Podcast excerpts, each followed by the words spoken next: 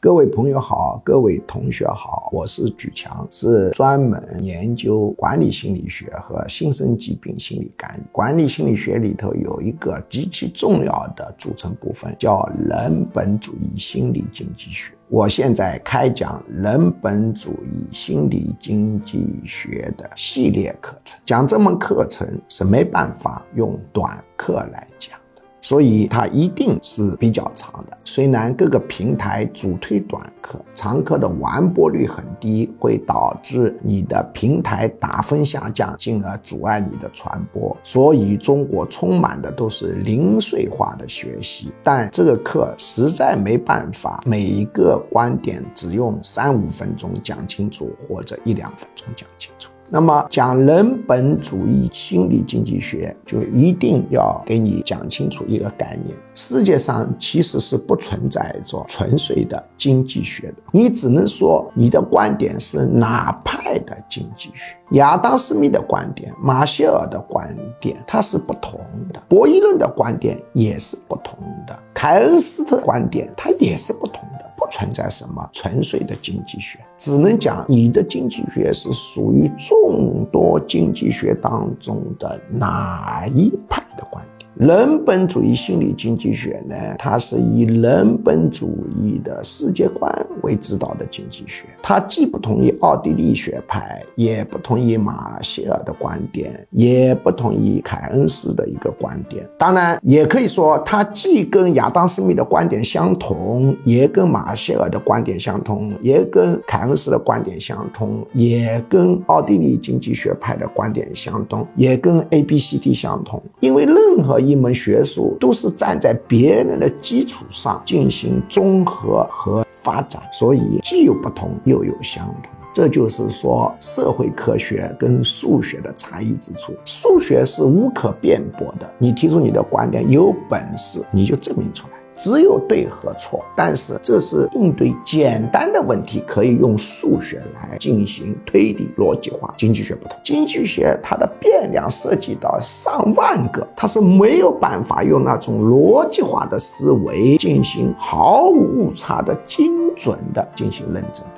所以叫文无第一啊，文科是没有第一的。就像企业管理，根本就不存在一个通行一切企业的包你赚钱的办法。所以经济学呢，它是一个科学跟艺术的一个混合学说，它的难度其实比数学要高。就像企业管理非常的难，你企业管理学得很好，考一百分不一定能赚钱。当然，我管理企业是很强的啊，所以管理企业跟得我久的人就会发现，我每管的一个企业的方法都有很大的差异，哪有一个模式用到底的呢？所以，人本主义心理经济学，它是朱董心理经济学当中的一套自洽的系统的一个看法。那么，讲人本主义经济学或者人本主义心理经济学，它势必要讲一个前提，这个前提就是我们这个世界人类社会如何对它进行组织才是好的。也就是说，我们人类应该怎么个活法？不但微观层面怎么活，宏观层面还存在这么个活法的整个社会应该怎么运行？涉及到整个社会应该怎么运行？那人类历史上提出的解决方案，那真是汗牛充栋，不计其数。有柏拉图的理想国，有希特勒的国家社会主义。有斯大林的社会主义，有红色高棉的布尔布特的主张，有霍梅尼的神权主张，有基督教的国家的主张，也有美国的，也有我们中国的，也有各种各样的一个说法，可以说有不计其数。那么这些不计其数当中，那大体要归归类。那么我们经过归类以后，虽然不是说的那么精准了，但你反而看得更清晰了。不计其数的认为这个社会应该怎么活，应该怎么转，大体可以归为三类。一类呢，他告诉你整个社会应该怎么组织，我们每个人应该怎么活，应该按照神的意志去办。那么类似的文化实体和组织有很多很多，比如很多政教合一的伊斯兰国家，以及早年很多政教合一的基督教国以及在人类历史上印度曾经出现的佛教国家，以及在中国古代新疆地区曾经出现了高度佛教跟政权合二为一的国家。那有人说，现在南传佛教，缅甸啊，它是不是一个政教合一的国家？不能称为政教合一国家，只能说佛教的影响比较。那么有人说道教有没有变成政教合一？完全用道教的思想来进行社会文化组织的国家有没有啊？也有的，比较少。三国时代，我们中国的汉中地区，张鲁张天师的后裔啊，搞的五斗米道，他以天师道为核心，真的搞了一个政教合一的国家。整个国家怎么组织，怎么活，按照神的意志办。所以他这个国家很有意思，马路上到处有义舍，里头放了吃的喝的东西，不要钱的。路过的人到了点，你就自己去让你吃喝，但是要求不能拿走，不能多吃多喝。那有人说，那怎么可能的？那不是浪费严重，肯定被别人偷走了。但是它是一个道教国家，所有的国民都信奉五斗米道，都相信头顶三尺有青天，上头有神明看着你的。你拿走的话，这个是要下地狱。要倒霉的，所以这个人就不干了。那么他们治病呢？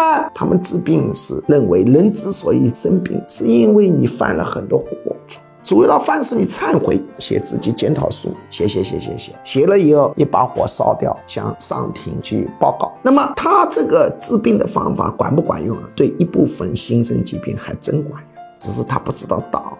不是说所有的新生疾病都有用啊，哎，他如果完全没用，他就传不下去嘛。主要是，比如说你这个人之所以产生糖尿病，是因为价值感。为什么没有价值感呢？是因为你人际关系很坏。我们新生医学就发现，人生意义、价值感、人际关系普遍很坏的人，容易得糖尿病。糖尿病的要素，一个是年龄，年龄大了容易得糖尿病；第二个是胖，胖容易得糖尿病；第三个就是价值感，人际关系很坏，容易年纪轻轻不胖也得糖尿病。为什么他会得糖尿病？是因为人际关系坏。为什么人际关系坏？是因为他是一个指责性人格，到处批评别人，写检讨书，写写写。哦，我批评人太多了，太多了，太多了。上达。天庭一套仪式，后来他不批评人，不批评人了嘛，他人际关系好，人家那价值感上，就糖尿病就缓解了。诶，他一看这个检讨真的有用，他就以为真的什么是病啊，都是犯了过错。比如你摔一跤腿折了，就教授也摔过跤的，这个就跟心理状态没关系，再什么写检讨书也没用。张鲁在汉中就搞过以天师道为中心的一个宗教型政权合一的国家。这就是我们讲一大类社会应该怎么组织，应该怎么活，按神的指示办。第二大类呢，说社会应该怎么组织，应该怎么活，按客观规律办。客观规律要求我们怎么组织这个社会，我们就组织这个社会；客观规律要求我们怎么活，我们就怎么活啊。那这种客观规律的这么一派，那是多了去了。比方说，希特勒有希特勒的社会组织观，他宣称这是进化论思想在社会发展当中的一种运用，叫国家社会主义。他说这是一个客观规律，谁违反客观规律，就会遭到世界潮流滚滚洪流的冲击，遭到客观规律的铁锤的冲击，把你砸碎。伊比亚卡扎菲有他的客观规律，叫绿色社会主义一定会绿遍全。就萨达姆有萨达姆的阿拉伯社会主义的观点，他说也是规律。柏拉图有柏拉图的理想国，他也偏强调这是必须的，逻辑化推理出来。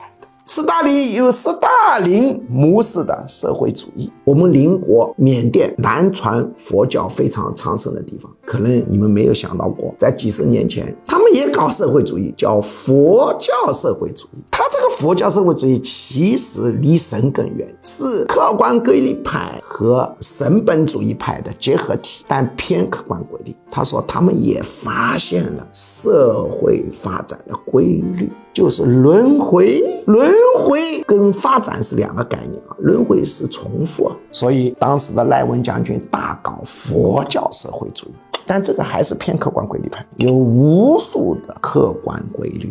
那么这是第二大派，就是说在我们人的之外存在着一套规律，我们人应该听从规律的呼唤，然后按照规律的要求去活。违反规律的人是不正义。是不道德的，甚至是罪恶的。所以，客观规律派特别容易发生大屠杀，神本主义也特别容易发生大屠杀。因为在客观规律派跟神本主义这个体系当中，跟神的意志不一致不一样，跟客观规律不一样，都是消灭它，都是正义的。当然，神本主义派分下去很多，客观规律分下去多如牛毛。第三种呢，叫人本主义派，他强调这个世界之所以有意义，是围着人转。因人存在才有意义。比如说，这个杯子为什么有价值？那是能够给人用。如果这个杯子在火星上就没有价值，因为没有人类。在古希腊的人本主义派就强调，衡量对错善恶的标准都是从人的需求出发，叫人是万物的尺度。当然，他这个人是一个抽象的人，他假定所有人都是平等。围着人转，通俗的说，就是围着人的需求转，而且你的需求跟我的需求是平等的。当然，我们可以让渡的，比如说我的需求不满足，我让渡给你，但前提是要自由的，不是强迫的。第三大类派别就叫人本主义派，他说世界如果运行，应该按照人的需求转，人怎么活，应该按照人的需求转。那里头的派别表述重点又五花八门，多如牛毛。那么，这个人本主义思想也是一个非常大的一个范围。那么，有人说，如果把这几个混合呢，在现实生活当中，人类历史上这三种混合的社会模式也是多如牛毛。可以说，每一个社会实体它都是有差异，都是有特殊性，都是有它的特色的。欧美各国有没有差异？绝对有差异。你跑到欧洲去转一圈，各国差异大了。每一个国家都有它的特色，所以还有很多社会题。我们要说神本主义，比如占百分之七十，人本主义占百分之三十。那一个呢是神本主义百分之九十，人本主义百分之十。那一个呢，神本主义接近百分之九十九一百。这样又可以分成很多。但是为了大家有个正确的理解，我们先抽象的把这三个要素抽出来。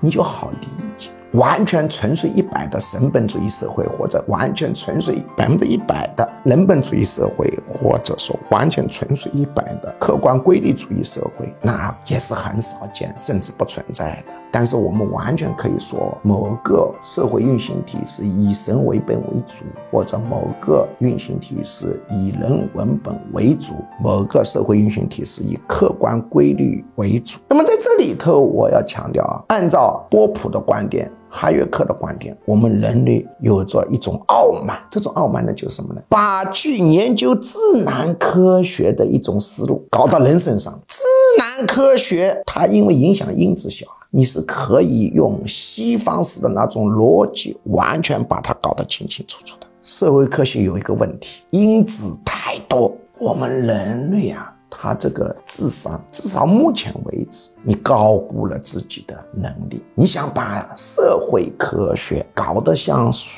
学、物理、化学、机械学一样的那么的精确，是不可能的。用那一套思维方法来解决社会问题是错误的。学理工科的人学社会科学的时候，常常就会犯这种错，因为社会科学更复杂，那个理工科更简。社会科学更讲不清、想不清、说不清，因素太多。理工科、自然科学是可以说得清。我们可以征服自然，不等同于你那套思路方法也可以征服社会科学。当然是有很多人持有这样的观点。我刚刚讲的，认为人过于傲慢，在思想家当中是很有市场。那么接下来讲，我只有讲清了人类社会当中这样大致的一个分类，你才能理解后面人本主义经济学或者人本主义心理经济学。因为人本主义经济学和人本主义心理经济学呢，它是属于人本主义的范围，它判断什么叫做善，什么叫做恶，什么叫社会变好，什么叫社会没变好，什么叫社会进步，什么叫社会退步。就是人类总体的需求满足程度是提高还是下降，跟上帝没有关系，跟你所说的客观规律也没有关系，因为客观规律其实都是人发现的，所谓的客观规律绝大多数还是主观规律。是某一派人、某一群人认定的客观规律。所以不讲清楚这个前提，你是没办法理解后面的内容。所有跟据教授学习人本主义心理经济学的人，他是要花脑子，要有智商，而且一定要从头到尾学习，否则你的理解绝对是不深。但很少有人能够坚持听完，急功近利，这就是中国文化的悲哀。我们很多人都喜欢短平快，那你就没有办法做到像居教授这样。居教授这套思维方法影响我的方面，当然包括我赚钱。我是一个业余赚钱的人，跟那些企业家很大的不同。我是零碎时间赚钱，但是跟别人相比，效果是好的。我在这里的炫富是没办法。因为我要通过炫富告诉你，我们的思维差距是巨大的，你不能急功近利。请看看我的学术独栋别墅，这是在上海；请看看我学术别墅里的花园，上海宝山区；请看看我学术独栋大楼，这是上海我私人拥有的。请看看我其他地方的别墅。理论上，你们专职赚钱的人，财富应该是我的几十倍，因为我是一个业余赚钱者。炫富是迫不得已，是来提醒你，你的思维方法跟我有巨大的差异。其中重要的一个东西，就是我是长期主义者，或者叫有定力。如果要学通人本主义心理经济学，你一定要从头到尾看。这门课不会直接教你赚钱，但它会让你理解世界。最重要的，会训练你的思维方法，不知不觉的在别的地方产生溢出的正面效应。